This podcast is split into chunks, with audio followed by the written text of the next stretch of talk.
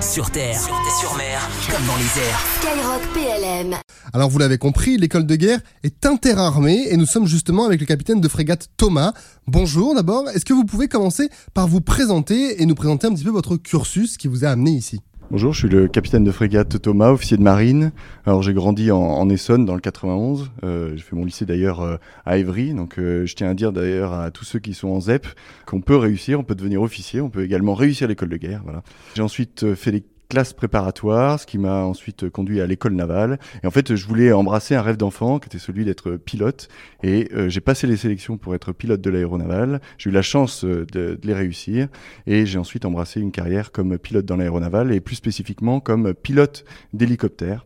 Et euh, j'ai passé quasiment 15 ans de ma vie à piloter des hélicoptères sur la plupart des mers du globe, à réaliser des missions extrêmement variées. J'ai commandé une, une, une flottille d'hélicoptères. Alors une flottille d'hélicoptères, c'est à peu près 12 hélicoptères, 170 personnes. Euh, elle était basée à, à Hier et j'ai quitté mon commandement euh, euh, l'été dernier, juste avant de rentrer à l'école de guerre comme officier stagiaire. On était tout à l'heure avec, avec le, le, chef d'escadron le chef d'escadron Thibault, qui était lui membre de, de l'armée de terre. Et est-ce que le concours pour intégrer l'école de guerre, il est, il est identique pour vous, par exemple, que pour vos camarades de l'armée de terre, ou est-ce qu'il y, a des, est-ce qu'il y a des différences plus ou moins marquées?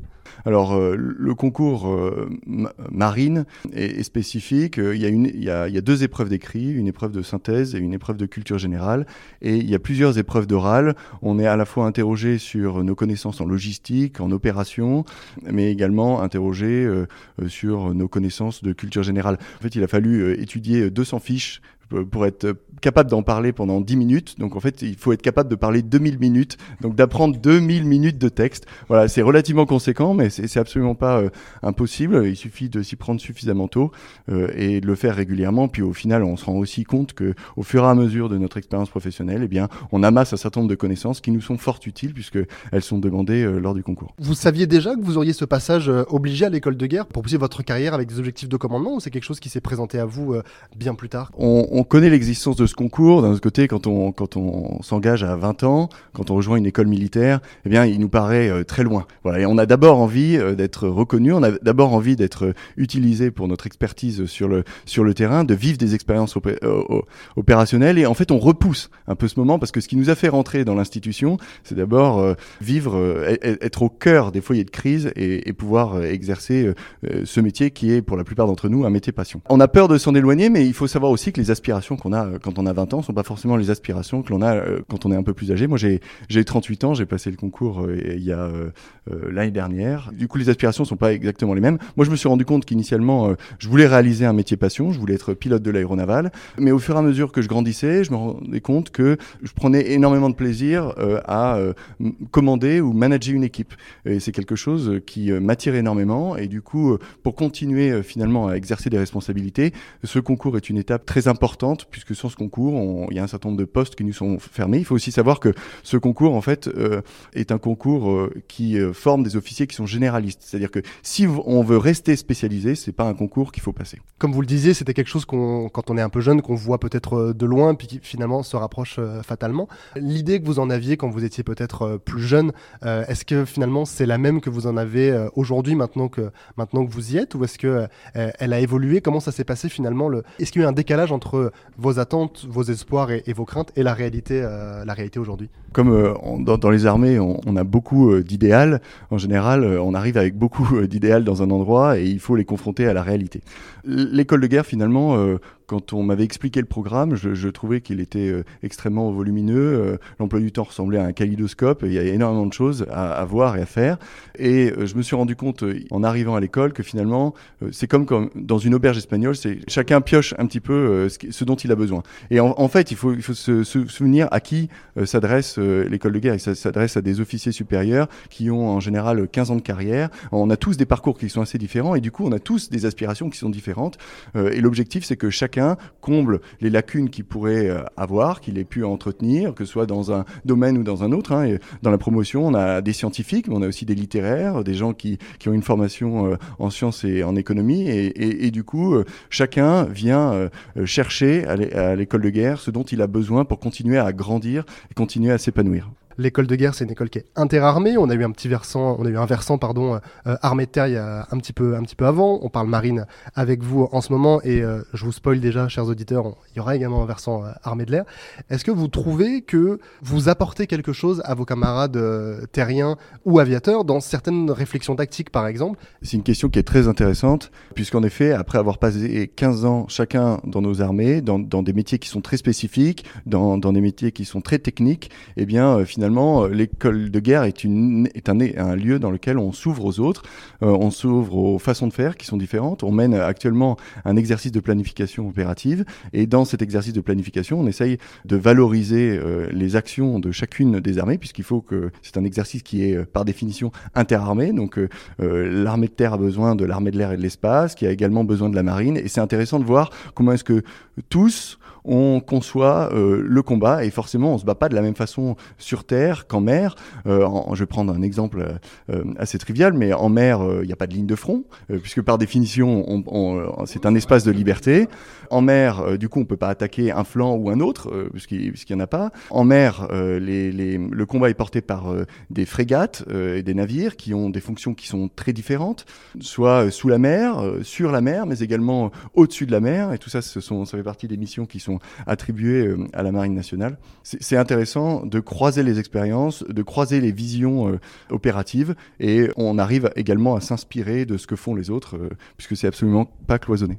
On a parlé tout à l'heure avec le, chef d'escadron Thibault, on a parlé d'un des piliers de l'école de guerre, qui est le pilier géopolitique. avec vous, Thomas, j'aimerais parler d'un autre, d'un autre pilier de l'école de guerre, c'est l'aspect humain.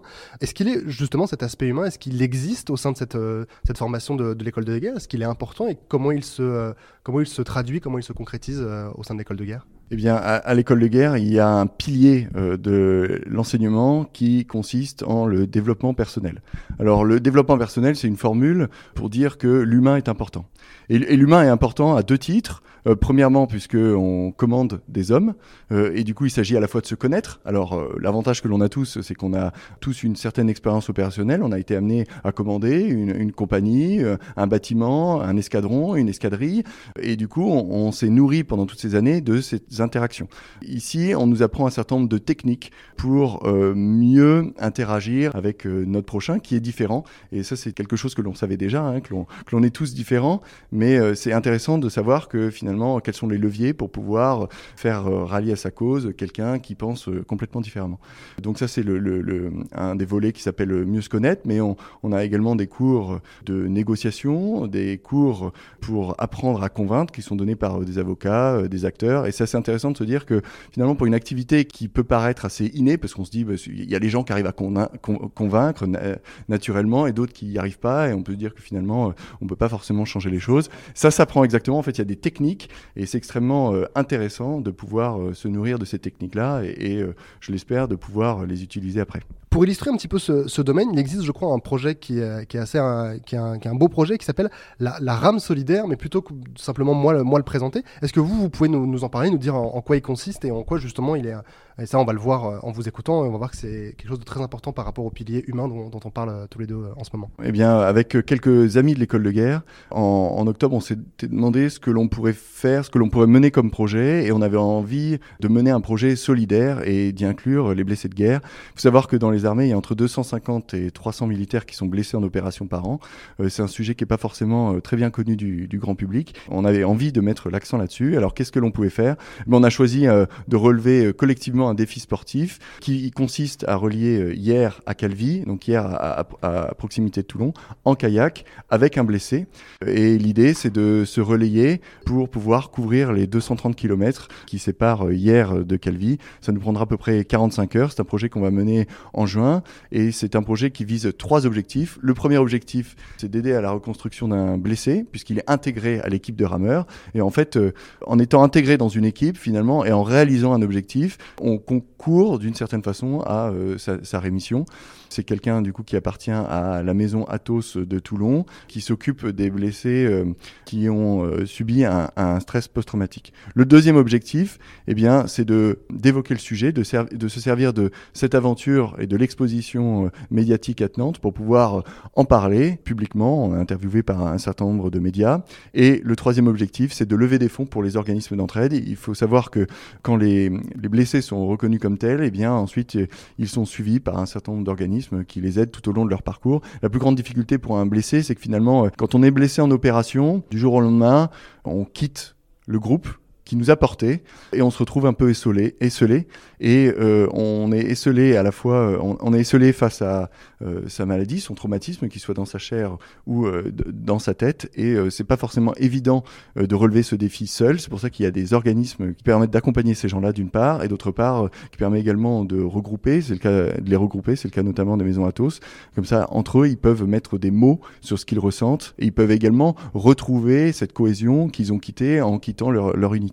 Et du coup, pour leur éviter cette double peine, c'est-à-dire de quitter à la fois leur unité et se retrouver avec euh, un, traumatisme, eh bien, ils sont accompagnés par ces organismes-là. Donc voilà les, trois objectifs de, de, ce projet de RAM euh, solidaire. Alors c'est un projet du coup qui intègre euh, une équipe interarmée, puisqu'il y a, par exemple, il y a un officier sapeur-pompier, il y a un officier contrôleur aérien de l'armée de l'air et de l'espace, il y a un officier pilote de l'aéronaval, un pilote de chasse, il y a également un officier de l'infanterie de marine, etc. Donc c'est une équipe interarmée. Quand est-ce qu'a lieu cet événement, cette traversée? Est-ce qu'il y a une cagnotte? Et si oui, où est-ce qu'on peut la trouver, cette, euh, cette cagnotte? L'événement aura lieu entre le 11 et le 24 juin. Alors la difficulté, hein, c'est que le kayak, c'est une embarcation qui est assez sensible à la mer et au vent.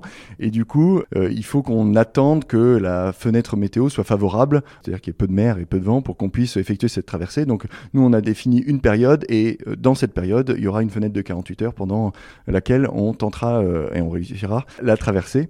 donc les dates sont pas précises pour l'instant, elles ne sont pas arrêtées, parce que comme on dit chez nous, il y a un créneau, comme on dit chez nous, c'est la, la météo euh, qui commande. Et pour nous suivre, du coup, euh, c'est le hashtag RAM Solidaire, et vous pourrez retrouver une, une, cagnotte qui nous permettra, du coup, euh, d'abonder les, les, organismes d'entraide. Quel est pour vous un moment fort peut-être de votre scolarité, alors qu'elle arrive bientôt, bientôt à son terme? Elle n'est pas finie, donc peut-être que ce que vous me direz là sera caduque dans quelques jours ou quelques semaines, mais est-ce que c'est justement ça? Est-ce que c'est la création de ce projet? Est-ce qu'il y a eu un autre moment qui peut-être vous a marqué? Qui m'a beaucoup marqué, c'est ce que l'on a fait en début d'année. On a réalisé ce qu'on appelle un Battlefield Tour, c'est-à-dire qu'on a été euh, sur les plages de Normandie, accompagné par euh, des historiens qui nous ont raconté l'histoire sur les différents sites. Et en fait, ils ont, euh, d'une certaine façon, rendu vivant tout ce que l'on a pu lire sur le débarquement de Normandie. J'ai trouvé cette expérience extrêmement enrichissante, puisque mettre des images aux mots, ça a une force incroyable et c'est une belle façon d'essayer de se représenter les choses. Je connaissais pas du tout cette, technique qui est de visiter des endroits et, de lire des, d'accompagner ces visites de, lecture, mais je trouve que c'est pédagogiquement extrêmement intéressant. De, façon plus générale, je suis assez fier d'être à l'école de guerre, non pas pour l'école elle-même, mais pour la pluralité et la richesse des parcours qu'elle draine. Quand je, quand je me retourne en, amphithéâtre et que je vois tous ces visages d'officiers supérieurs qui ont une grande expérience opérationnelle, qui ont des qualités euh, humaines incroyables, euh, j'ai confiance en nos armées et finalement c'est l'image que je garderai de cette année, c'est cette amphi remplie de visages, d'expériences qui désormais me sont familières. Merci beaucoup pour vos réponses Thomas, une très bonne continuation à vous. Sur terre, sur mer, comme dans les airs. Skyrock PLM.